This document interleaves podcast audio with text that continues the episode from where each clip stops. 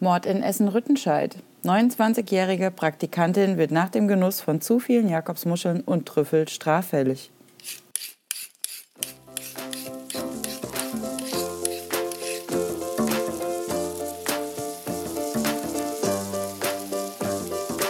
Bei Freunden, der Brutzel-Podcast mit Janina.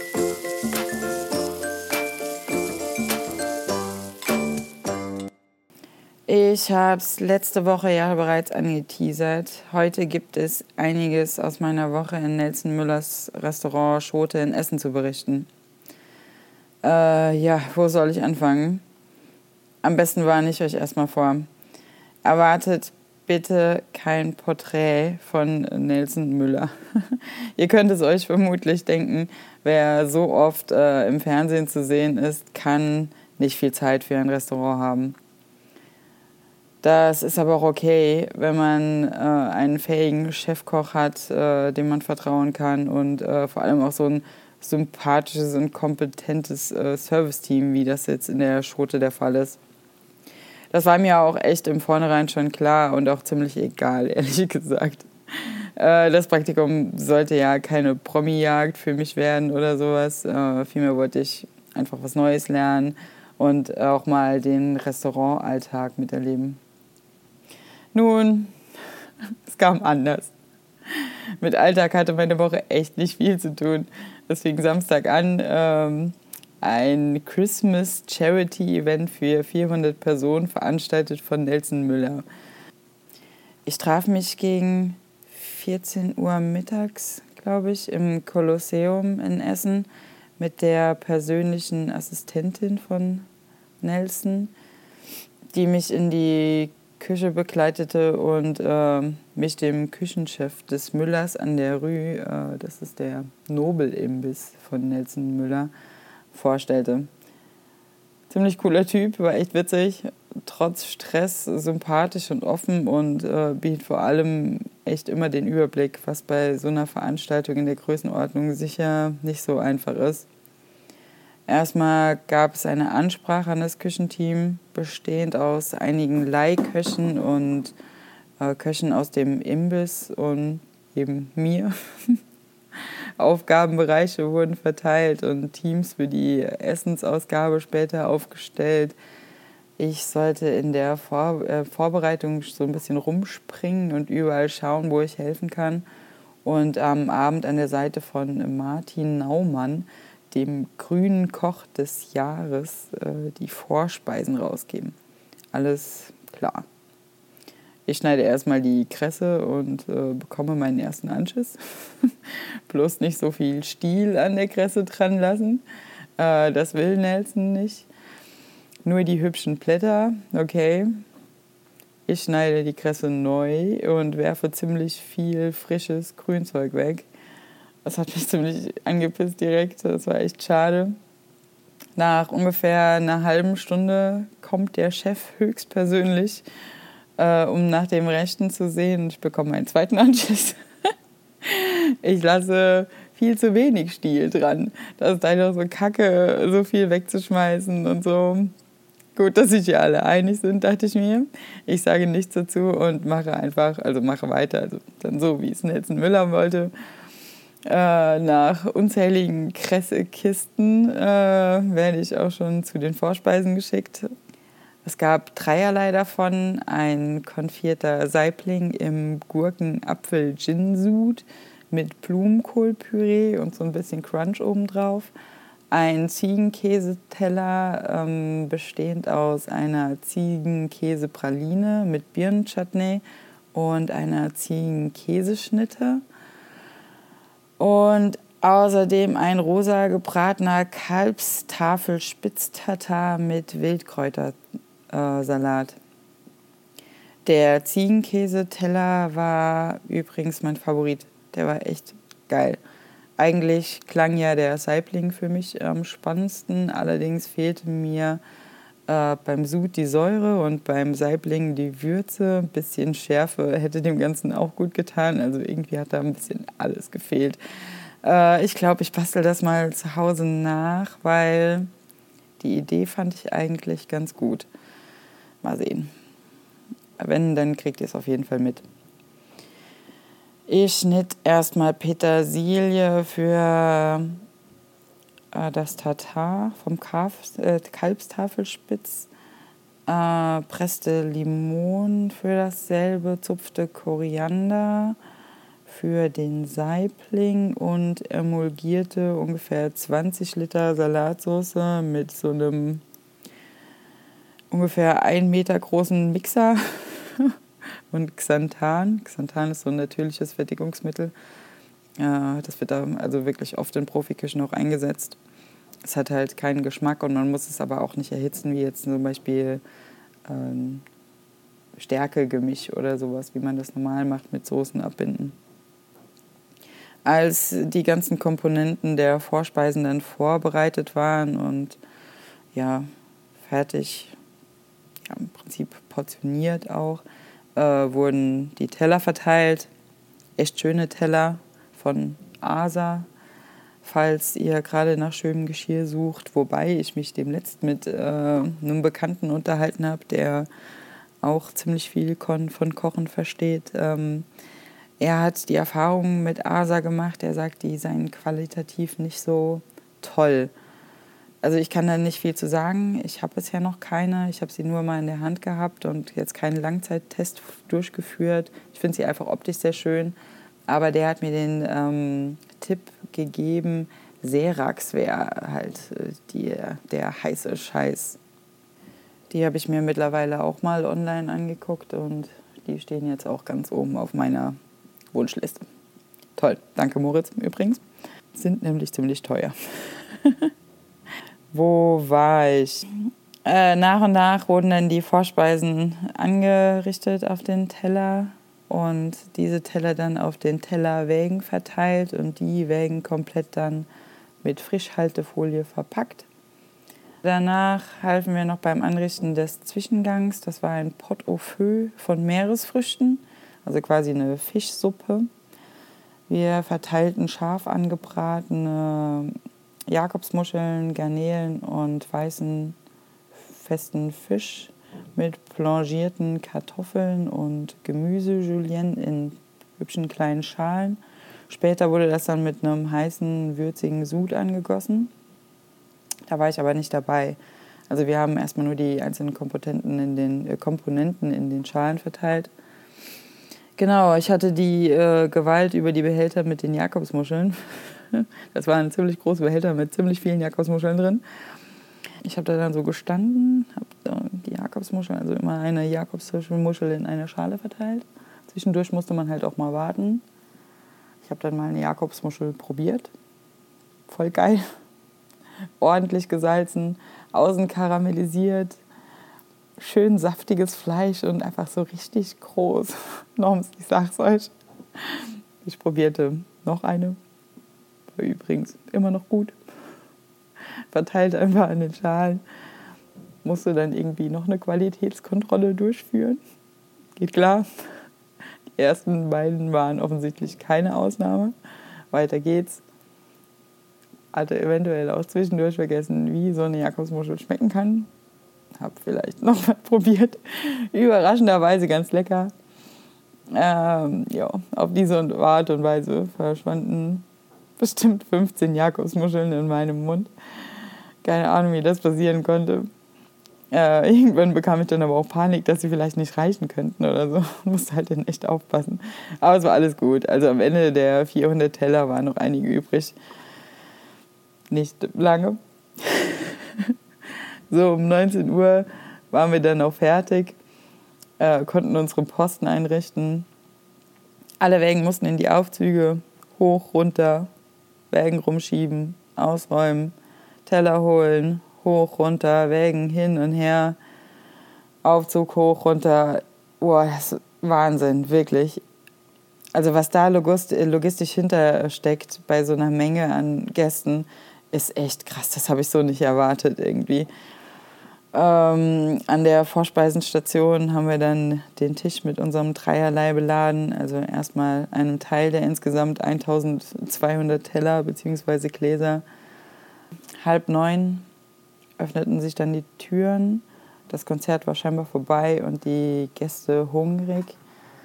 Dauerte auch nicht lange, bis sie die Vorspeisen entdeckt haben und die gesamte Masse auf uns zuströmte. Scheinbar las sich niemand den Menüplan durch und so wiederholte ich ungefähr eine Million Mal, was wir da an Schälchen verteilten und musste mir mindestens genauso oft anhören, dass der und der eigentlich keinen Ziegenkäse mag. Leute, was ist denn los mit euch? Gibt es wirklich so viele, die keinen Ziegenkäse mögen oder eigentlich keinen Ziegenkäse? Weil wenn sie es dann auf einmal probiert haben, finden sie es doch alle ganz geil. Ich weiß nicht. Was ist denn los mit euch? Ziegenkäse ist einfach immer geil. Auch uneigentlich. Nach und nach äh, lichteten sich dann auch die Reihen und die Leute wanderten ab zu den anderen Stationen und wahrscheinlich auch zum Shampoos. Ab und zu kam dann noch ein Nachzügler, aber der erste Stress war erstmal vorbei. Wir konnten mal durchatmen, auch einen Schluck trinken und haben dann irgendwann auch angefangen aufzuräumen, die Teller einzuräumen, zwei, drei Scherben. Ich äh, ließ eventuell ein oder zwei Teller fallen. Sorry. Ähm, mussten wir zusammenkehren jedenfalls. Tellerwägen mussten zum Aufzug. Runter, wieder hoch. Gleiche Geschichte wie vorher, nur alles in dreckig und ohne Vorfreude. Äh, alles zum Spüler. Armes Schwein, wirklich. Leute, habt Respekt vor den Menschen, die dahinter stehen. Die also nicht immer nur die Küche loben, sondern wirklich auch mal an die Spüler denken. Ich habe mir das wirklich vorgenommen irgendwie einen extra Gruß immer an den Spüler zu schicken, wenn ich essen gehe. Ja, Küche putzen. Irgendwann war es halb zwei. Ich wollte echt ins Bett. Alternativen Schnaps oder beides. Ich bekam keins von beidem. Wir mussten noch die Busse bestücken und äh, irgendeinen Schlüssel suchen. Irgendwann ist er dann aber auch gefunden worden. Irgendwer hat mich an mein Hotel gefahren. Zähne putzen, Bett, Koma. Es war super geil, wirklich, tierisch Spaß gemacht, aber ich war echt froh um die zwei Ruhetage, die dann kamen. Sonntag musste ich leider von dem hübschesten Hotelessens mit dem liebevollsten Service für eine Nacht in den schäbigsten Schuppen des Landes umziehen. Vielleicht habt ihr es im Blog äh, gelesen. Ich will da aber auch wirklich jetzt keine weiteren Worte drüber verlieren, außer eben geht auf keinen Fall ins Brunnenhotel. Falls ihr mal in Essen übernachten müsst, gebt zwei Euro mehr aus und schlaft im Rheinischen Hof. Da gibt es keinen Schimmel oder Zigarettenrauch. Dafür aber ordentliches WLAN, ein echt leckeres, liebevoll zubereitetes Frühstück und tolle Hoteliers. Ja, montags ging es dann, äh, dann ins äh, Personalapartment, in dem sonst die Leihköche untergebracht waren. Das war okay. Also vor allem kostet es mich nichts. Also es war schon ganz cool. Äh, Nochmal ein bisschen rumlungern, bevor Dienstag Vormittag dann äh, in die Schote ging. Normaler Restaurantbetrieb für diesen Tag angesagt. 25 Gäste, also echt entspannt. Ich poolte erstmal Boden, ich weiß nicht, ob das schon mal von, jemand von euch gemacht hat. Das ist eine relativ nervige Arbeit. Also die, wenn die Bohnen äh, einmal eingeweicht wurden und dann gekocht, dann kann man die relativ leicht aus so einer milchigen äh, Haut schnipsen. Und es lohnt sich eigentlich auch. Also die Bohnen sind dann wirklich zarter. Es ist schon ein bisschen schöner, aber es ist eine super nervige Arbeit. Und wenn man das für 25 Gäste macht, hat man halt auch später richtige Schrumpelfinger. Aber gut, äh, in der Zeit konnte ich das wirklich auch wieder sehr junge Team ein bisschen ausfragen über die Karte und über den Alltag und so. Auch wieder gechillte Atmosphäre, laute Musik und Gelächter. Es war wirklich nett. Nach den Bohnen kam dann der Spinat, auch wieder ziemlich fade. Mittags durfte ich dann immerhin den Reis fürs Personalessen kochen und äh, den Gurkensalat anrühren. Yay! Der Reis war nicht zerkocht und der Salat gut abgeschmeckt. Doppel-Yay. Ähm, ja, wieder an die Arbeit. Ein Lieferant äh, kam dann irgendwann und äh, brachte Taschenkrebse. Äh, erst beim zweiten Hinsehen habe ich gesehen, dass sie noch leben und übereinander da rumgekrabbelt sind in dieser Kiste. Einer lag auf dem Rücken und zappelte. Ich konnte das einfach nicht mit ansehen. Also wirklich, ich bin dann, bin dann nicht so abgebrüht. Also noch nicht. Das tat mir so tierisch leid. Ich musste einfach den äh, hingehen und den rumdrehen. Also ich weiß nicht, ob es was geholfen hat, aber es war halt einfach irgendwie scheiße mit anzusehen. Äh, einer von den Kirschen hat das dann mitgekriegt und muss, musste mich dann irgendwie ein bisschen auslachen. Äh, für den war das halt Alltag, aber ich weiß nicht, ich fand das weiß nicht, mir wäre es äh, recht gewesen, das Ganze schneller über die Bühne zu bringen und ich habe da auch dann ein bisschen gedrängelt. Das ist bestimmt einfach nicht so geil für die kleinen Kerle in dieser Box aufeinander rumzukrabbeln. Lieber dann einfach schnell in den Kochtopf, würde ich sagen. Wir haben dann auch einen Topf aufgestellt und ordentlich Wasser da drin kräftig zum Kochen gebracht. Ich packte einen Krebs, äh, einmal tief durchgeatmet und schnell mit dem Kopf über in die kochende Brühe. Ja, sofort tot, sagen alle. Also ich hoffe, es ist auch so. Er hat sich auf jeden Fall nicht mehr gezappelt und hat auch direkt äh, die Farbe gewechselt. Also ich gehe einfach davon aus, dass das Eiweiß direkt gestockt ist. Also alle Vegetarier mögen mir jetzt verzeihen. Es ist bestimmt nicht so nett, aber in so einer Küche jedenfalls Alltag. Und im Prinzip ist es auch schön, dass mit so frischer, frischer Ware gearbeitet wird. Ja. Gut, ich habe es mir auf jeden Fall schlimmer vorgestellt. Als er da mal drin war, dann ging es auch. Ich bin eigentlich ja auch eh der Meinung, dass man sich damit auseinandersetzen muss, wenn man Fisch oder Fleisch essen will, dass die Tiere gelebt haben und dass sie getötet werden müssen. Aber das will ich jetzt auch gar nicht hier ausdiskutieren. Eine Minute Kochzeit pro 100 Gramm. Ich habe es in dieser ganzen Aufregung leider versäumt, auf die Uhr zu gucken und habe mich dann darauf verlassen, dass irgendjemand daran gedacht hat. Tatsächlich, der eine Koch kam dann und wir haben die Tiere wieder rausgeholt, abkühlen lassen, der Panzer dann mit einem kräftigen Schlag mit dem Hammer geknackt und das Fleisch rauspulen. Da von so einem Tier ist erstaunlich wenig zu verwerten. Das nervt tierisch. Super schade. Allerdings können diese Karkassen dann noch mit Wurzelgemüse und Pernod und Wein und so zu einem geilen Krustentierfond ausgekocht werden. Also das muss nicht äh, alles sofort weggeschmissen werden. Für Weihnachten kann man das vielleicht ausnahmsweise einfach mal machen. Also es ist auch lecker, ja. Ähm, muss jeder für sich selber entscheiden. Äh, nach der großen Poolerei muss man das gesamte Fleisch unbedingt nochmal nach kleinsten Schalenteilchen durchflügen. Es ist nämlich echt keinen Spaß, auf so ein Teil zu beißen. Also ungefähr genauso lustig wie Kirschkerne zwischen den Zähnen. Nur zehnmal kleiner, aber dafür 20 Mal härter. äh, danach haben wir das fein zerkleinerte Fleisch, also das wird richtig faserig. Das ist nicht trocken, aber das ist einfach richtig faseriges Fleisch. Äh, mit Creme fraiche, Sesamöl, Salz, Pfeffer und ein bisschen Zitronensaft vermischt. Ich habe es abgeschmeckt, das war auch schon wirklich, wirklich lecker. Ich kann mir gut vorstellen, dass das mit vielleicht Wantanblättern äh, umhüllt und knusprig frittiert super geil ist. Dann mit so einer Sweet Chili Sauce dazu. Ja, jetzt will ich auch erstmal Schluss machen für heute.